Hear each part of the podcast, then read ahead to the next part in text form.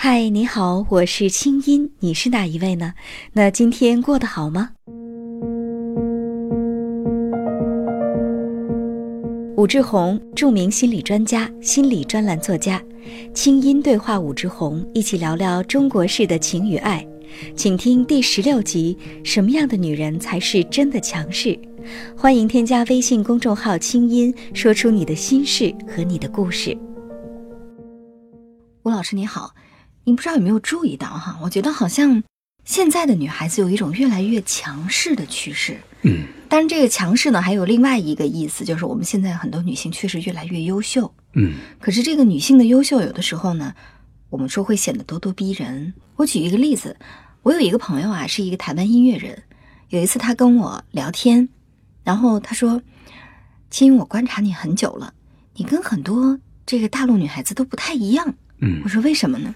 他说，因为很多大陆女孩子跟我在一起的时候都表现的很优秀。嗯。我说那你的意思是我不太优秀？他说不是，他说嗯，那些优秀的女孩子是通常是这样的，她们跟你在一起，她们是不听你说的，嗯她们一直在表达，，OK，然后呢，他们会表达说我去过多少国家呀，嗯？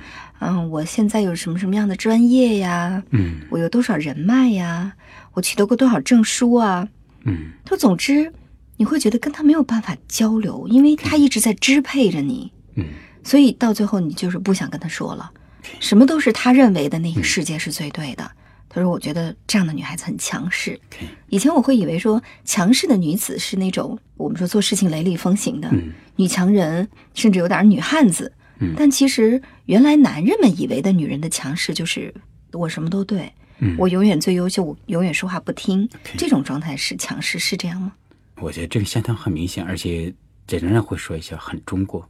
很中国为什么说很中国呢？我听过，就是两个外国老师，他们都觉得很惊讶。嗯，他们说不知道为什么在中国的街头上，他们总看到女人对着自己的老公或者男朋友发脾气，甚至他们见到女人还打男人，对，他们觉得很震惊。所以这两个老师都在问，为什么中国女人脾气这么大？嗯，你看，我觉得这比那个强势还更什么一点。我有一个韩国的闺蜜，呃，有一次我们俩去做指甲，然后呢，旁边有一个男孩子就等着自己的女朋友在那儿做指甲，就是百无聊赖的就陪着她，一陪陪了两个多小时哈。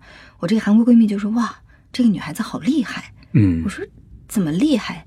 她说：“这个在韩国是不可能出现的，就这个女人是完全以自我为中心的。”嗯，不顾这个男人的感受，男人陪女人做这样的事情，但是我觉得不可思议。嗯，但像这样的例子也真的是就非常非常常见。对，表面上看叫做情绪，但内在里头，我觉得你刚才那个朋友的观察就是非常到位。嗯其实它存在这么一种信息，就是女人永远都是对的，对而男人永远都是错的。嗯而且我们都知道，中国式的恋爱，比方说俩人一吵架，通常得有一个人道歉，那道歉一般都是男生。对，一般都是男生。你看，在我们的文化里，他经常说男人要怎么怎么样了，回家给我搓衣板儿。这听着都是非常不可思议的事情，是吧？但是在我们的文化里，都觉得这简直都是非常自然的事情，好像男人这么做才是什么好男人好像我们经常说，这个男人怕老婆才是真正的爱老婆啊。啊！对对对，嗯，刚才您说到，其实女孩子这种强势和厉害嗯，是中国特色，为什么呢？对。首先，就是我所知道的，就是跟那外国老师沟通，确实他们觉得很惊讶，他们没觉得其他国家会是这样子，就觉得中国的女孩子这点特别明显。嗯呃，另外我想就是，如果韩国也包括中东一些国家，他们也像我们这种情形的话，我觉得他们的女人可能比我们还要厉害。你看韩国的《我的野蛮女友》是吧？它其实充分的展现了这一点。嗯但是在他们国家重男轻女也比我们严重的多得多，所以女人普遍处在压抑状态。我们国家我觉得比他们还好，嗯我们自由，所以女人就能够展现她们本来的那个面目。嗯，但是我去韩国哈，嗯实话说，我的感觉是，他们的女孩子是一种配合，嗯但是不是一种没自尊。嗯，他们的女孩子是一种修养、教养。你是这样感觉是？对，但是不是代表说她没有自我主张？嗯，很明显的感觉。好，那我有待于以后去韩国再去观察一下。但是在我的推理里头嗯，就是看电影的这种感觉里我觉得他们还是处在一种压抑的状态。像刚才我们讲的这里面，女人脾气大，而且她传递这种信息，我是对的，你是错的。其实这是什么心理呢？这是婴儿早期都有的心理。哦，我们专门有个术语来形容它，叫做全能自恋。就什么叫全能自恋？我为所欲为，世界就要围着我的感觉转，而且我是神，神当然永远都是对的。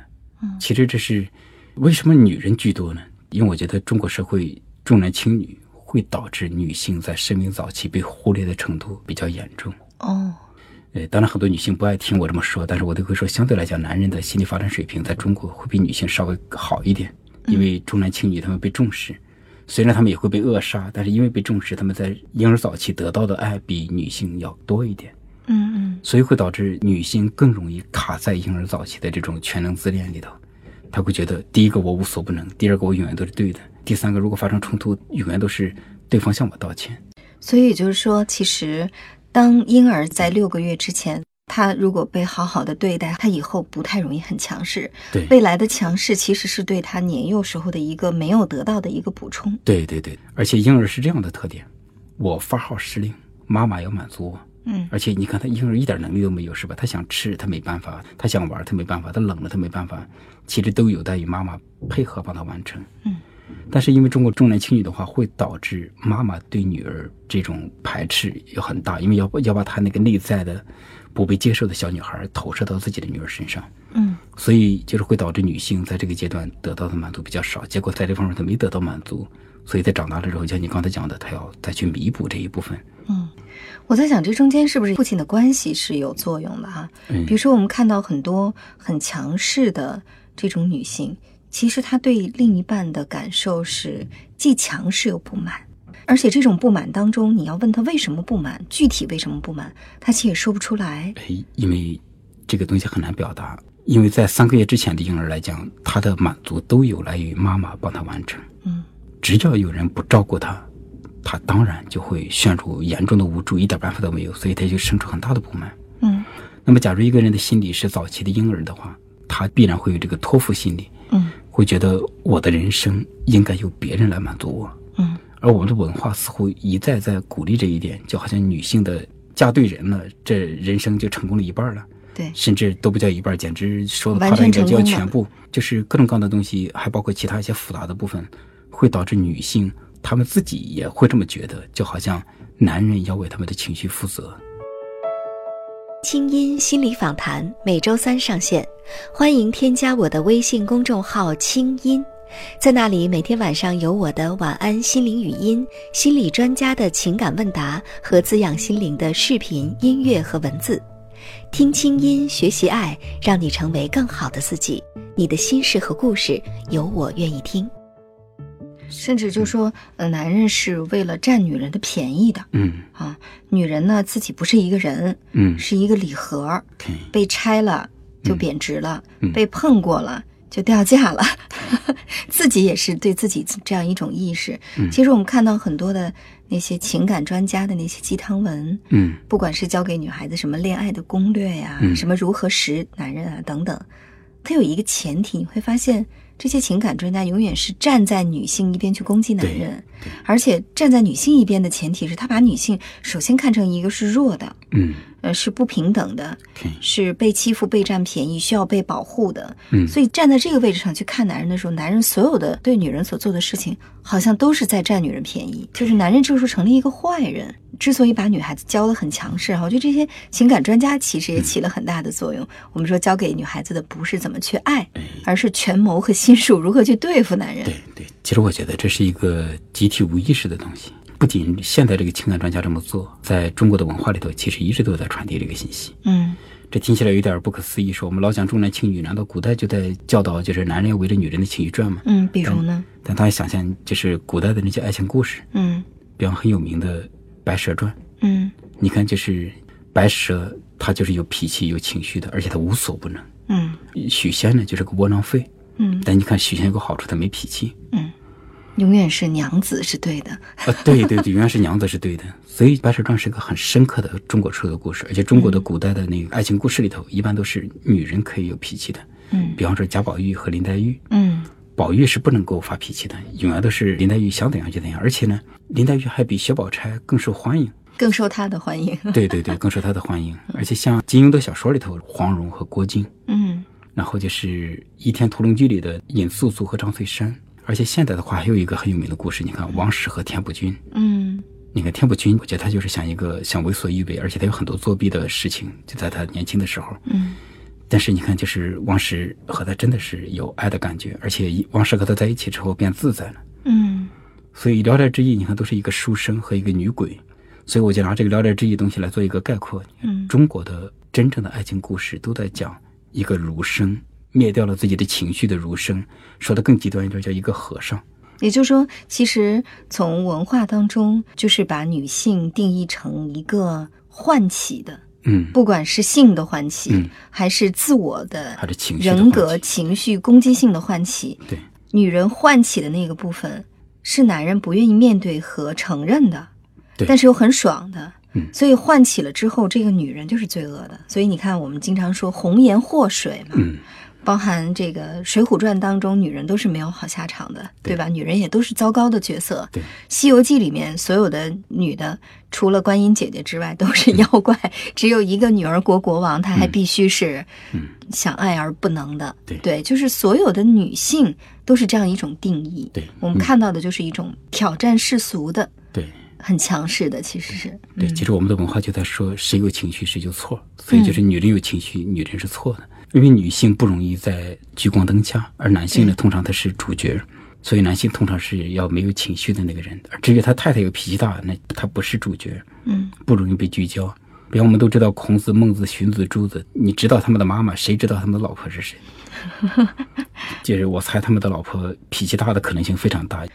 所以由此看来，其实女性的强势是整个社会要负责任的。嗯，在中国是这样子。对，或者说，之所以我们看到很多女性很强势、很厉害，嗯，恰恰说明其实男女还是不平等。对，嗯，哎对女性还是有有更多的歧视、对，这是不平等的对待在里面。但我得说，这是很复杂的部分。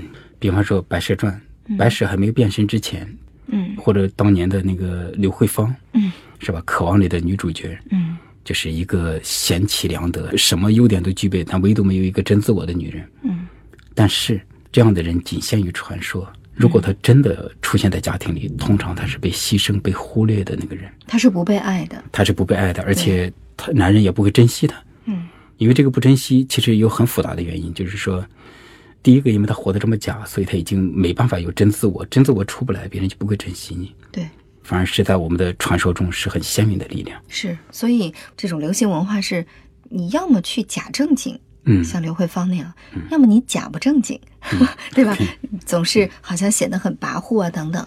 但是说到底，因为我自己是女性哈、我可以非常客观的来说女性的感受。其实一个强势的女性是不舒服的，我们自己强势，我们是不舒服的。我们做刘慧芳，我们不舒服。嗯，但是如果说我们就去做那种古灵精怪的，然后呢，去当面去批评男人的，什么都要自己说了算的，其实我们内心越是这样，我们越是不满足。强势的女人其实是可怜的。但是关于这个呢，我有一大堆的故事来说，因为是这样，青怡，你是一个温柔的，所以你在这儿会觉得像这些强势的女性，她们是被迫的，但是以我所知，她们实在是没办法去另外一个位置。哦，就比方说，我知道，就是我一个朋友，就是她很夸张，比方她跟男人去约会，如果两个人都给我开车，那怎么办？男人要坐她的车，比方要做爱在哪儿呢？男人要到她家里来。其实他就是他会说他要找一个强有力的能驾驭他的男人，但是关键他找了一辈子，而且他身边这样的男人很多，但是他为什么不去选那种人？我们可以这样来解释：其实妖女会有一个痛苦，嗯，妖女的自我是没有成型的，或者另外一个说法是，她还没变成一个人，她们需要就是一个空间，让他们的这个妖性变成人性化的部分，而这个时候他们就需要一个完全没有攻击性的男人。当然，在他们的认为里啊，就是说这种人有安全感，他可以在这种人面前肆无忌惮地释放他的情绪，这样一来，男人就相当于一个容器，他要在这个容器里头历练他的妖性，逐渐的变成一个人。而且他没有变成人之前，他其实很痛苦。你看到他为所欲为什么样的，但是他充满痛苦，所以实际上是他们没办法去做那个真的温柔的那个人，就是或者真的是所谓的低一点的位置或者怎么样，他是做不到，所以他必须处在那个妖的位置，通过为所欲为的过程，逐渐的被允许，慢慢的变成一个人。哦说到这儿，我就明白了很多这个强势女人的痛苦啊，嗯就是越强势越痛苦，越痛苦越强势，对其实成了一种恶性循环。所以，其实当你足够有安全感，在内心里面对自己的一切足够接纳的时候，你是可以强大起来的。对，而一个真正强大的女人，她一定是柔和的。对对，那是一种自然而然的情形。是，好，谢谢。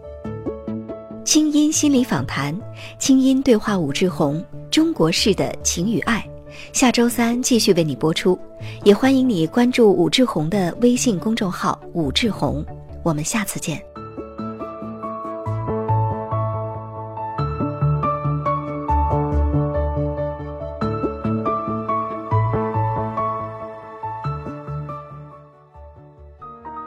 人生苦短，何不有爱有趣？要听课，要听课就听最好的。